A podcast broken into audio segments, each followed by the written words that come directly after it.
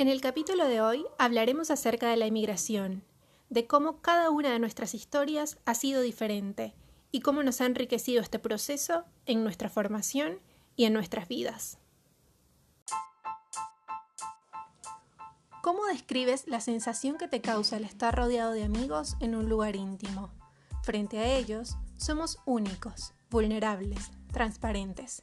Vemos en sus miradas el reflejo del fluir de la vida y nos ubicamos en ese presente. Mente, cuerpo y espíritu se hallan en el mismo espacio compartido. Es por eso que hoy más que nunca nos encontramos a corta distancia. ¡Hola! ¡Hola! Buen día. Hola. Hola, amigas. Qué bella, ¿cómo ¿Cómo les estamos? Acá muy bien, en un feriado, por suerte. Así que ¿Yo? tuvimos un día de, de descanso, un feriado en Argentina. Hoy es 25 de mayo, así que nada, tuvimos un día, un día para descansar, por suerte. Bueno, a mí me parece que ese es un buen punto de partida para esta conversación, porque pues como que nosotras empezamos a celebrar o se empezó a celebrar a nuestro alrededor distintas fechas que no estábamos acostumbradas a celebrar ni que sabíamos que existían. Eh, y es Totalmente. Nuestro movimiento migratorio. Entonces, me gustaría mm, escucharlas de esas nuevas experiencias que, que nos ha traído el movernos y también escuchar la perspectiva de Vale de vivir también a través de, no sé, las experiencias, recuerdos, historias de las personas que, que están a tu alrededor. Yo est- estaba un poco pensando, nada, a partir de estas fechas, de estas fechas patrias, y, y sí, me voy directo al 2013 cuando, cuando decidí, cuando vine por primera vez, y estaba pensando que por ahí mi proceso migratorio fue un poco diferente al de ustedes, porque fue una decisión que tomé eh, con plena convicción de que quería estudiar comunicación, que quería irme a otro país, que quería aprender nuevas cosas.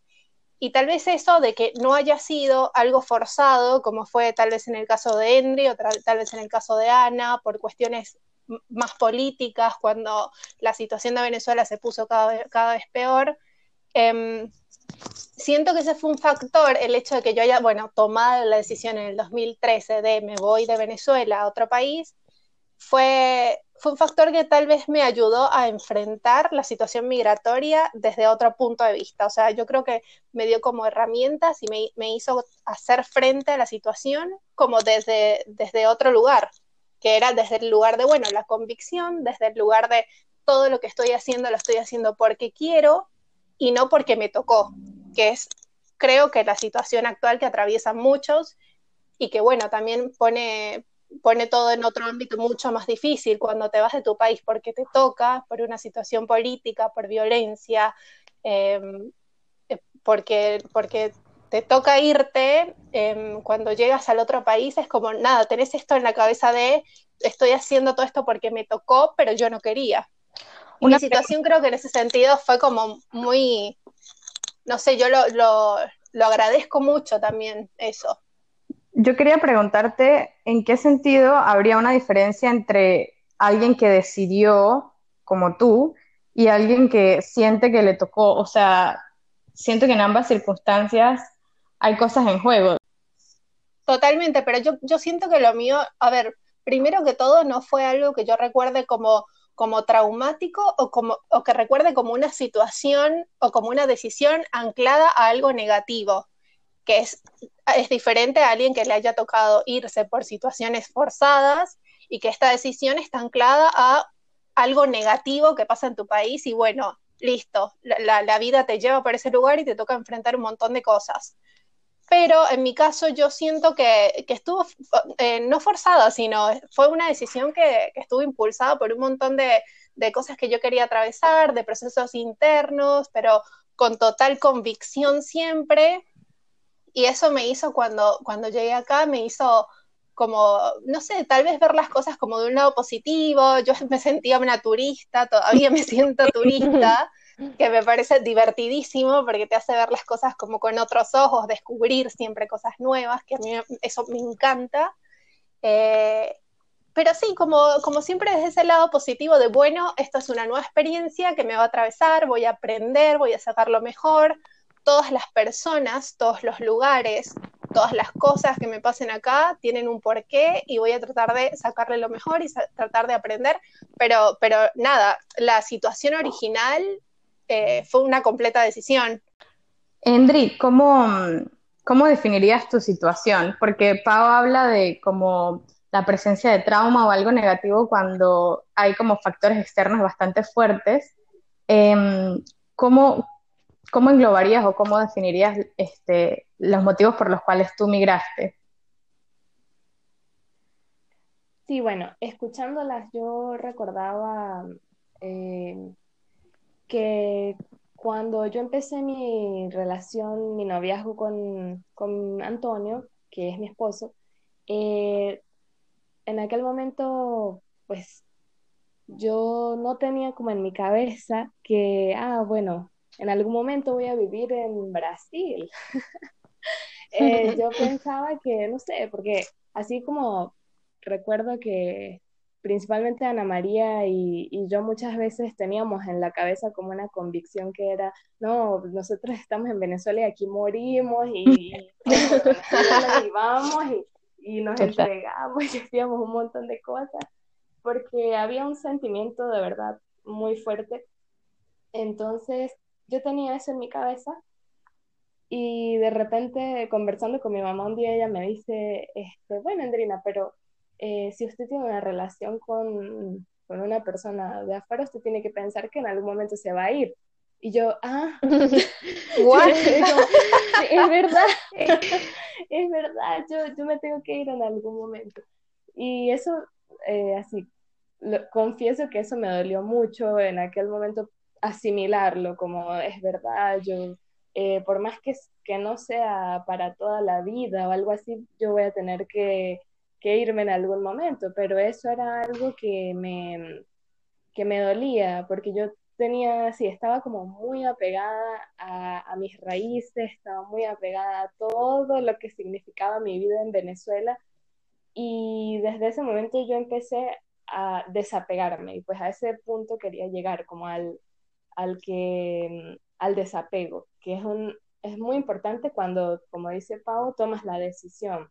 Eran tus dos amores, era por un lado, no sé, Venezuela, la familia, todo lo que representa el estar ahí en Mérida con tus seres queridos y por el otro lado era tu nuevo amor que, que, que tuviste que elegir, qué fuerte.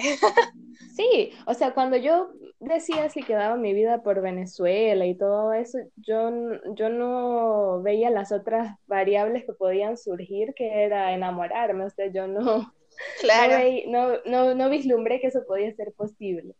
Eh, pero claro, cuando pues mi vida me cambió y todo, ahí lo empecé a ver desde ese punto de vista y, y ocurrió algo muy interesante que fue que en mis últimos meses en, en Mérida yo, me yo ya no me sentía como parte de ese lugar porque sentía que, que mi proyecto de vida estaba, no estaba allí.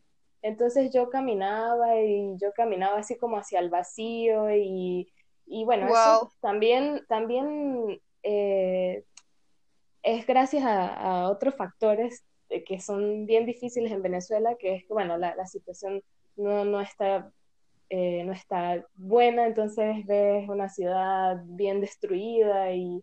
Claro, que ahí eh, fue también cuando, cuando empezó a cambiar todo, o sea, y tiene que ver con el deterioro progresivo que, que empezó a atravesar toda Venezuela y en particular nuestra ciudad. Entonces era como, bueno, la esperanza que en algún momento nosotros veíamos y por la cual luchábamos y todas esas ganas que teníamos de cambiar las cosas y de repente te das cuenta que la situación como que te, sobrepasa y también la ciudad empieza, empieza a cambiar, la gente, no, no sé, todo empieza a ser distinto y ahí es como, wow, te replanteas la vida. Exacto, y también tus amigos empiezan a decirte que se van, entonces ya es un amigo atrás que se va y empieza a quedarse como un lugar vacío. Entonces eso, eso es muy fuerte y creo que, que Valeria lo ha experimentado muchísimo eh, desde siempre, o sea, como que todas nosotras nos fuimos y también ella tiene muchos otros amigos y su propia hermana que se fue, entonces acaba a veces tienes que ir llenando ese vacío allí con otras cosas, pero es difícil.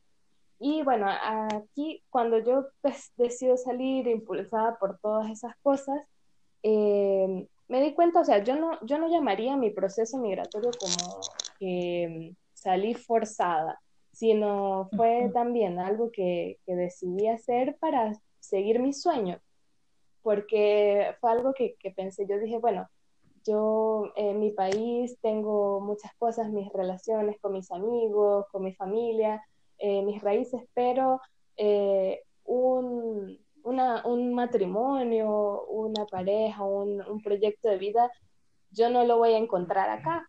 Entonces, pues yo decidí, decidí seguirlo.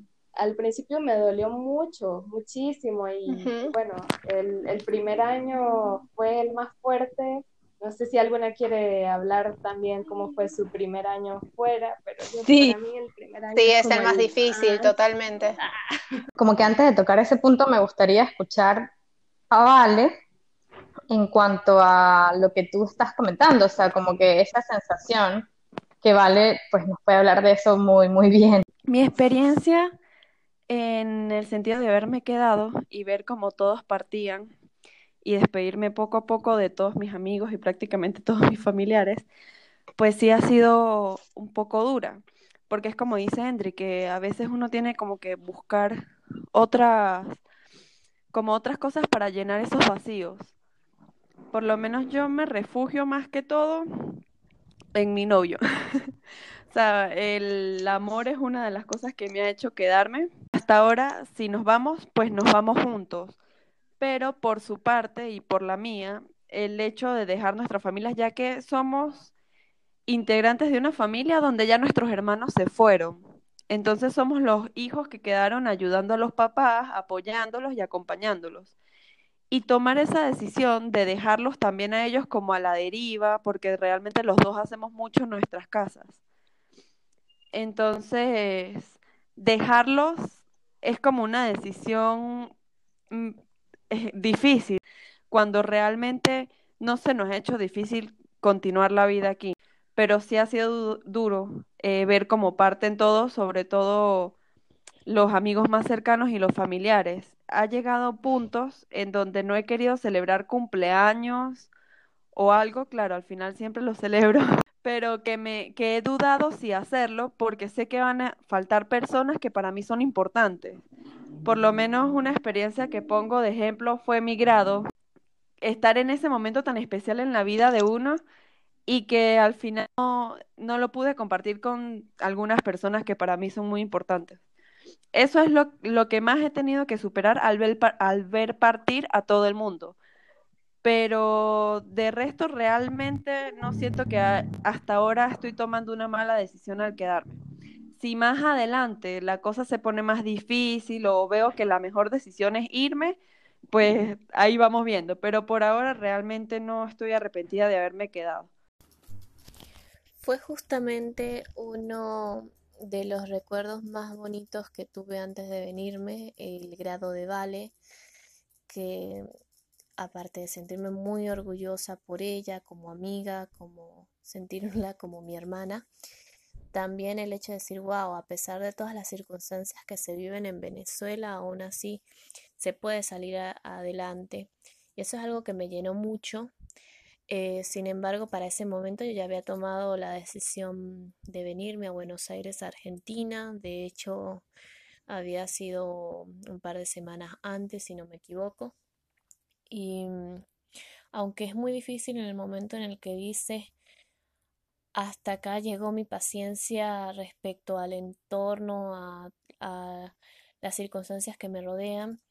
También es algo que se hace por voluntad propia.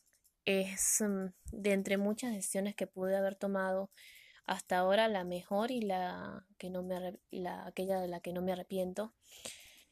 Em, más allá de las circunstancias en las que estaba viviendo, el momento por el que estaba pasando, eh, el tomar la decisión fue particularmente por el bienestar de mi familia en primer lugar, también porque quería mm, salir de mi zona de confort, aunque eso implicara obviamente sacrificios como dejar mm, atrás como lo más querido para mí, que justamente mi mamá, mis abuelos, mi tío, mi hermanita. Eh, en ese momento una relación de noviazgo. Eh, sin embargo, quise seguir adelante porque era necesario este, y que además sentía que ya no pertenecía, como bien lo dijo Henry, ya no sentía que pertenecía a esa sociedad. Entonces, nada, al decir hasta acá, eh, dejo todo esto y bueno, me aventuro. Obviamente empieza todo un camino de condicionantes, de inclusive cosas que te hacen dudar, pero también cosas que te fortalecen. Y creo que una de las cosas más importantes que uno aprende es el desapego. No es fácil al inicio, pero después te libera un montón, sobre todo las cosas materiales y luego el desapego emocional, que es uno de los más, mm, más crudos en realidad, porque es el que más cuesta. Y bueno, eso te motiva a seguir adelante. Creo que también es eso, encontrar motivaciones muchas veces dentro de uno, inclusive es más importante que las que las motivaciones externas. Pero bueno, también así como uno se enfrenta a grandes cambios, también es verdad que uno gana, gana más allá de las experiencias, obviamente, gana amistades, gana corazones, gana cariño, Em, historias muy bonitas que como que van formando ese hilo de tu vida y van tejiendo como todos los recuerdos que en un futuro quieres contarle a tus nietos em, o de los cuales quieres hacer un podcast. Pero mm, una, una de las ventajas es esa, al salir de tu país, es darte cuenta también de cómo ves a tu país y cómo em, puedes aprender a valorar aquello que das por sentado.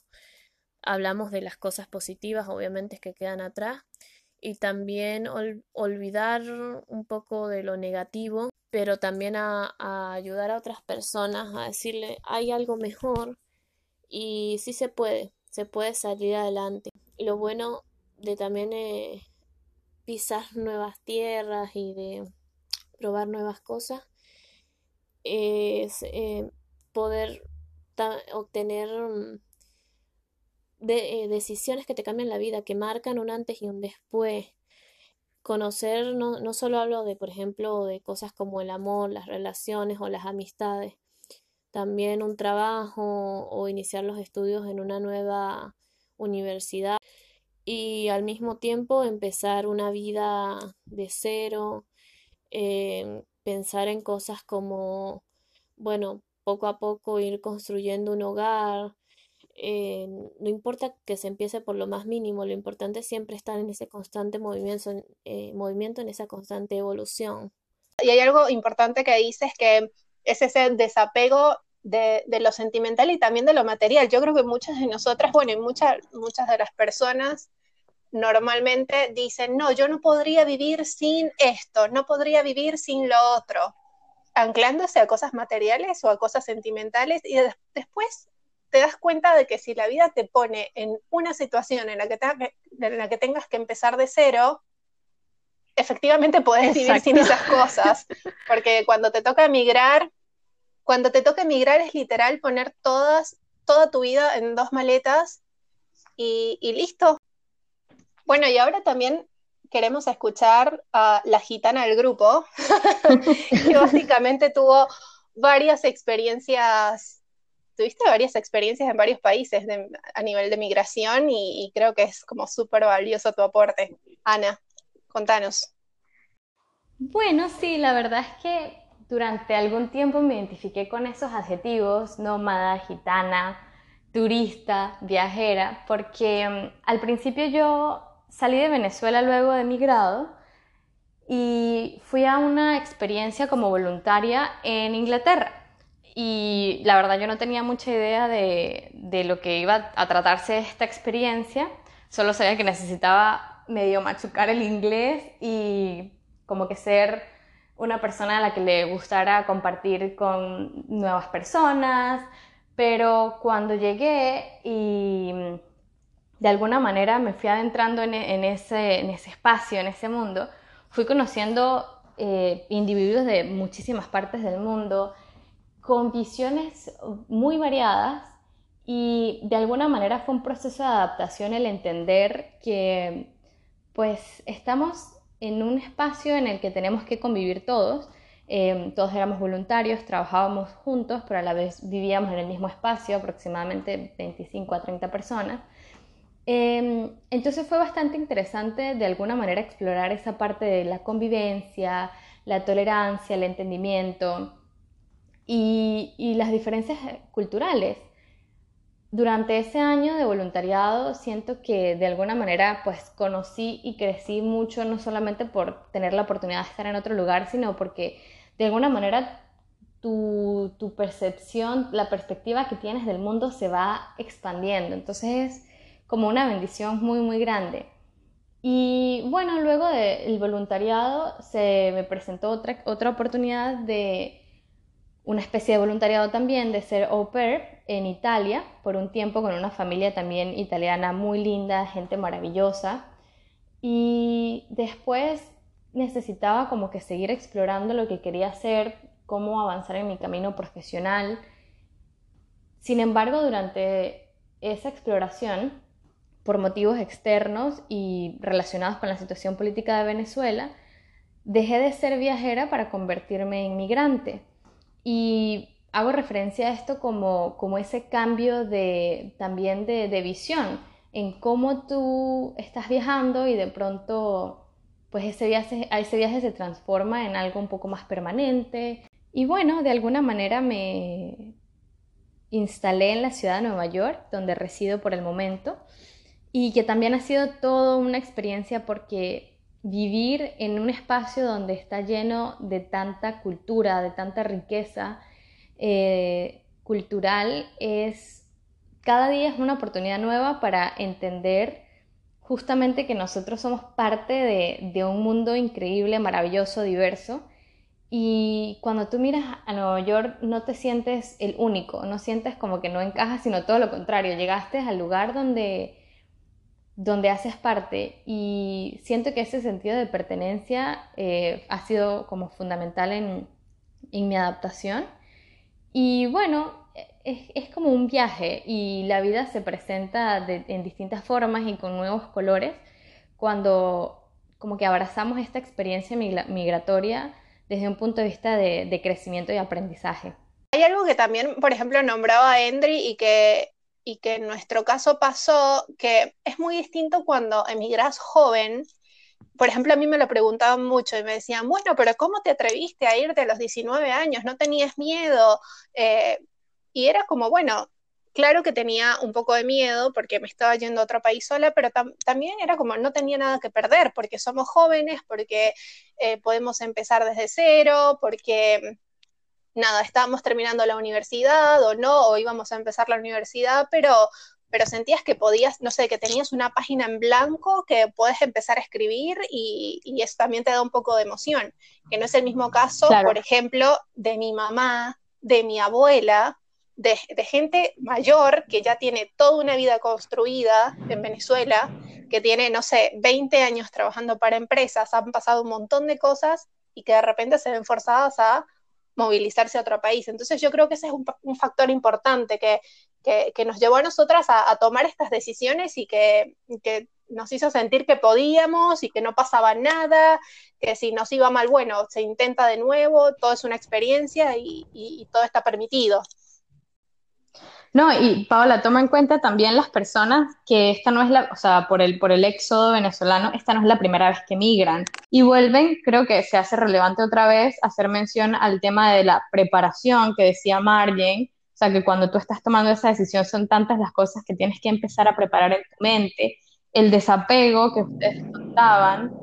Y otra cosa que yo quiero como hacer énfasis acá es em, ese refugio que tú sientes cuando te tienes que mover, o sea, y es un refugio, creo que está dentro de ti. Somos caracolitos, nuestra casa es nuestro, nuestro cuerpo y vamos entendiendo como esa parte de, de la vida como tal. Sí, yo creo que si hay algo importante es que siempre, siempre debes confiar en ti, en tus capacidades, en los valores con los que creciste y con los que te enseñaron desde pequeño, porque esas, esas van a ser después las herramientas que te van a ayudar a hacer frente a, todas las situaciones que se te puedan atravesar. Pero siempre hay como una confianza, algo, algo interior, que es lo que estás diciendo que está como, no sé, dentro de nosotros, que nada, que es con lo que, es con lo que creciste, son tus convicciones, son tus valores, y eso es lo, yo creo que es lo esencial al momento de, de emigrar, creer en ti. Bueno, yo recuerdo que cuando aún estaba en Venezuela, tuve una conversación con Margin en que ella me decía, Endri, imagínate que vas a un lugar o que estás en un lugar en que no tienes eh, tu iglesia, porque en ese momento estaba saliendo de la iglesia y le decía cómo era importante para mí eh, participar de, mi fe, de la celebración. Y ella me, me, dijo eso, me dijo, imagínate que vas a un lugar que no tienes nada o que hay una guerra y no puedes ir a ningún lugar. Pero en aquel momento para mí era como, no, eh, sabes, cuando tienes cosas que, que, que son fundamentales en, en, tu día a día y que ya, ya están tan eh, dentro de ti que, que, no te ves sin ellas. Entonces, eh, eso me hizo muchísimo pensar en, en con lo que ustedes están hablando, esa preparación, de, cómo me preparo para ir a un lugar totalmente desconocido. Te vas desnudo, te vas sin, sin, sin no solamente, como dice Pau, sin tus eh, pertenencias, sin tus recuerdos, sino sin tus ideas, eh, sin la forma como vivías.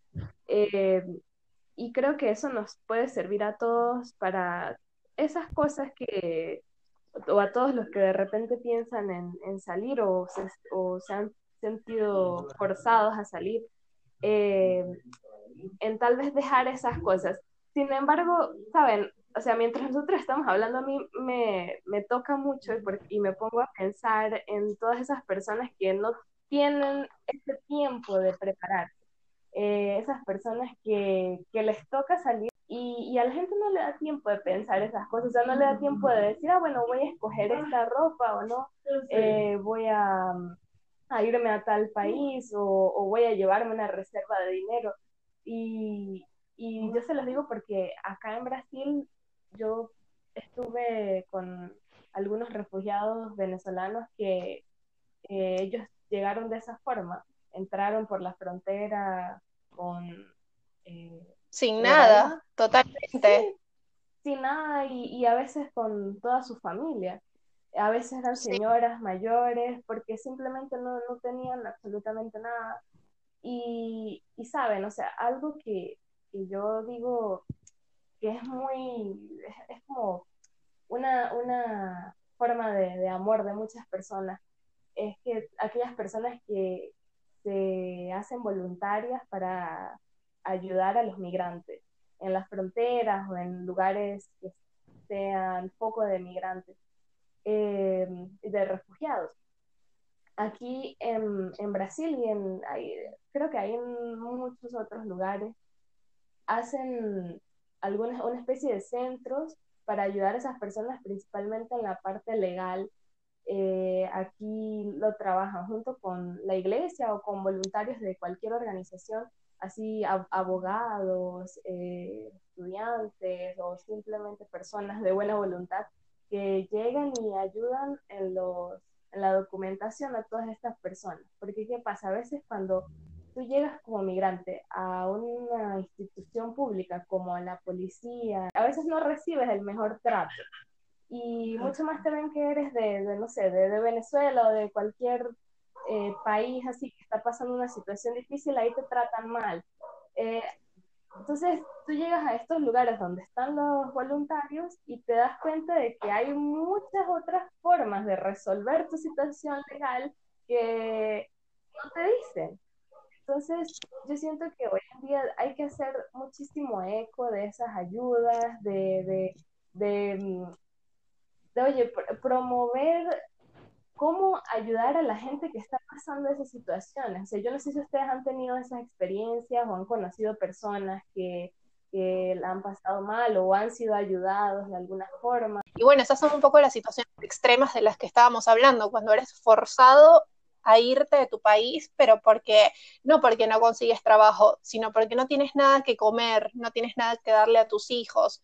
Entonces vemos situaciones en las que hay, bueno, lo, mismo de los caminantes, porque alguien se iría caminando desde Venezuela hasta Perú. Eh, y, dices, bueno, es una situación que te lleva al extremo, porque esta persona eh, se iría caminando tantos kilómetros y es porque perdió sus, sus, necesidades básicas. Eso, eso yo pienso que nos, como que nos cambió a nosotros y nos marcó un montón, o sea, nos hizo más tolerantes, también te hace, una vez que tú eres migrante, ves como la otra cara de la moneda y ahora, no sé, yo siento que lo veo desde otro lugar porque me tocó ser migrante, eh, porque entiendo que todos somos iguales, porque entiendo que no hay que generalizar, porque eso es algo que ya o sea, estoy tratando de trabajar en eso, de no generalizar, porque hay gente diferente en todos los lugares y hay gente buena en todos los lugares. Pero también esto de la tolerancia. Por ejemplo, yo creo que la experiencia de, Ana de haber vivido con gente de tantos países en, el campamento y yo también cuando, cuando llegué, el primer lugar en donde me quedé fue una residencia de estudiantes y también había gente de, no sé, 15 países distintos y, te abre la mente un montón, te hace ser muy tolerante, te hace tener respeto por las tradiciones, por las costumbres, por el país que te recibe, por la gente que te recibe y que, y que te está dando una mano. Este, yo quiero como retomar un poco lo que decía Endri con respecto a los migrantes con los que ella eh, ha tenido conocimiento, contacto, y es que hay una cosa que me parece como muy evidente y es que cuando nosotros migramos tenemos un, nivel de vulnerabilidad que no teníamos cuando estábamos en nuestro, en nuestro lugar de origen, porque perdemos ese sentido de, protección. Y sin embargo, como que el nivel de vulnerabilidad de cada persona va variando, o sea, em, algunas personas están más expuestas que otras. Yo creo que algo muy importante para el ser humano que es el, el hecho de pertenecer, de sentirse parte de algo que al principio es súper difícil y que tenés que atravesar un proceso de adaptación que no es para nada fácil y que es eso, a algunas personas por ahí se les hace más, más, más sencillo, tienen como más herramientas, tienen a más personas que les dan apoyo, pero hay gente que se va a países en donde ni siquiera puede hablar el idioma y, les cuesta un montón más. También hay sociedades que son por ahí un poco más cerradas eh, y no, bueno, cambia, cambia dependiendo del, caso. No, y que después me parece que, como decía Andrea al principio, luego el, proceso de adaptación es un conjunto de muchas cosas y yo rescato, por lo menos de mi experiencia, dos. La primera es como que ya, ya hemos hablado, yo estuve por lo menos año y medio moviéndome de un lugar a otro y yo no compraba libros porque para mí era como no, no necesito libros, ocupan demasiado espacio en las maletas, em, son muy pesados, en fin. Cuando yo empecé a asumir que este era mi hogar y aquí iba a estar un largo tiempo y por lo cual me sentía agradecida y, y lo tomaba como que abrazaba esa decisión, recuerdo que una de las primeras cosas que hice fue en comenzar a comprar libros de nuevo y para mí eso era sentido de pertenencia, era volver a conectar con eso que a mí me hacía sentido. Eh, y que está en mi casa. No sé si, eso, eso para mí me llenaba muchísimo. Y otra cosa que yo eh, tomo muchísimo de mi mamá, y, lo he hecho desde que tengo memoria, es jugar a los turistas. Ella dice que es uno de sus juegos favoritos, salir a la calle y jugar a los turistas.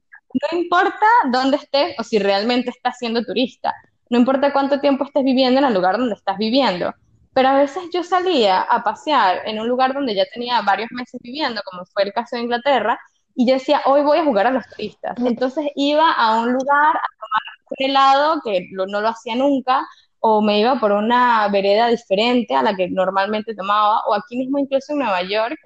Obviamente después de un tiempo tú dejas de mirar hacia arriba a los edificios porque ya te vas acostumbrando y luego no, cambia el chip, empieza a ver otra vez la maravilla que te rodea, juega a los turistas y, y encuentra ese pequeño pedacito de magia que está alrededor de, ti y que solamente tienes que abrir los ojos para ver. Entonces, es parte de la vida y creo que son lecciones que, que engrandecen mucho el alma. Sí, también sumándole a esas lecciones, yo creo que una es perder el miedo a equivocarse, porque estás como más claro de que vas a tomar decisiones que por ahí no van a ser las correctas y te vas a dar cuenta después y eso va a estar bien porque es parte del camino.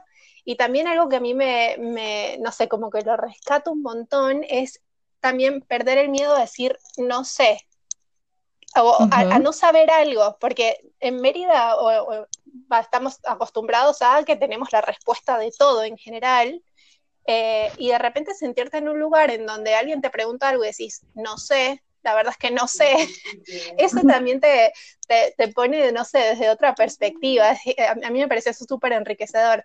Y algo gracioso que, que rescato y siempre me acuerdo es que cuando, cuando llegué, empecé la universidad, todo súper bien.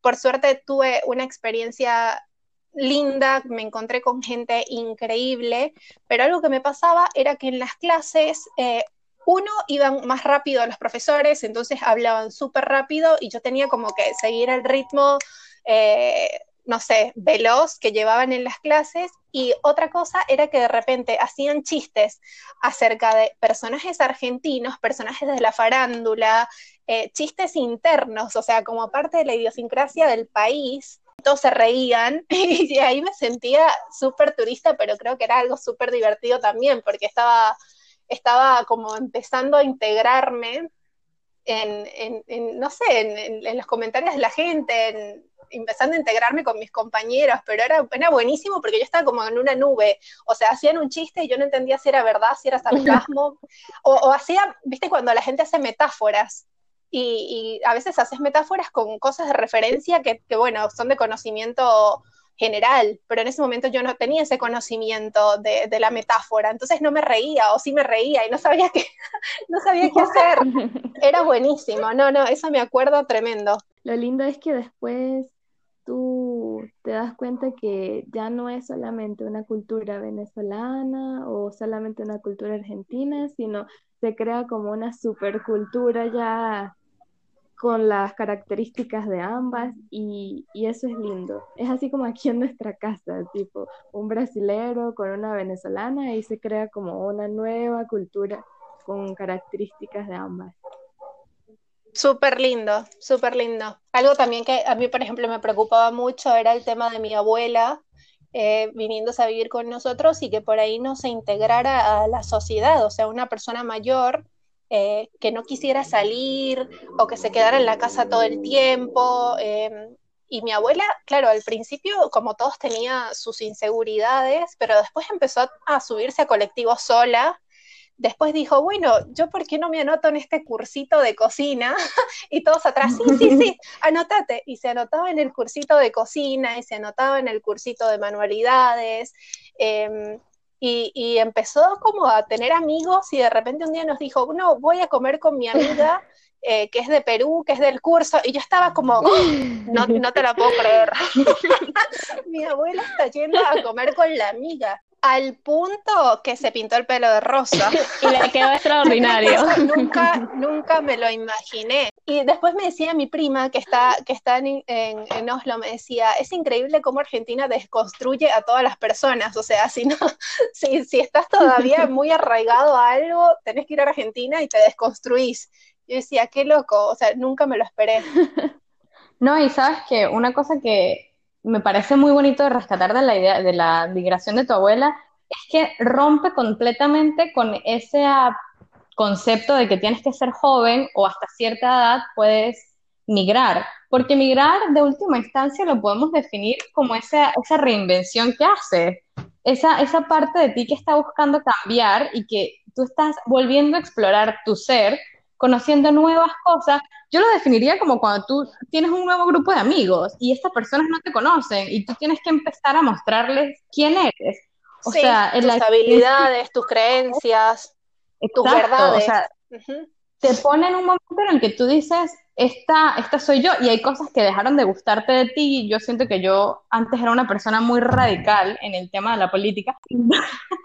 o sea, lo más intolerable de la intolerancia era yo en ese aspecto que de alguna manera la vida me ha enseñado a, estar un poco más en la mitad, no en la mitad de, ah, ni fu ni fa, como decimos en Venezuela, pero en una mitad de que puedes entender a todas las personas a tu alrededor, que habrán cosas que estamos de acuerdo o no, pero que estamos abiertos a escuchar. el tema de vivir y convivir con personas de tantos países, hay que, hay que aclarar una cosa. Nosotros estábamos viviendo en un campamento en Inglaterra y nuestro idioma común era el inglés. O sea, para muchas personas ese no era su primer idioma, porque habían personas de Bangladesh, Rusia, habían personas que, bueno, los latinos que hablábamos entre, en español entre nosotros, pero igual había que usar el inglés para comunicarse, que no es tu primer idioma. Vuelve a pasar lo que dice Pau, de que hay cosas, chistes que no entiendes, situaciones que no, no cuadran como con tu chip, y que aún así tú tienes que abrir mucho tu corazón y decir, estamos bajo literal el mismo techo, estamos en una situación en la que tenemos que aprender a convivir sí o sí, o sea, no hay una opción distinta al no convivir, porque la opción de no hacerlo es simplemente aislarte y destruirte. Y siento que en la migración te da exactamente esa, como que esa opción de decir, mirada. o no, y vas, y, te vas como marchitando momento a momento. Y otra cosa que a mí me encanta rescatar es que tú, cuando te estás adaptando, también te adaptas a la manera en la que hablan en el lugar porque hay muchas personas que tratamos como de mantener nuestro acento y nuestra única manera de hablar, que nuestros chistes son los mejores o nuestras palabras son las más divertidas, pero no hay nada más hermoso que tomar de otras culturas e ir apreciando como que sus costumbres, sus maneras y, y hacer las tuyas también. Siento que es algo, pero... Sí, apropiarse, apropiarse, totalmente. La verdad yo siento que em, así el ser humano siempre quiso migrar. Herman siempre quiso migrar y eso es algo que está tal vez en nuestro ADN. Eh, el hecho de querer descubrir nuevos lugares, querer tal vez viajar.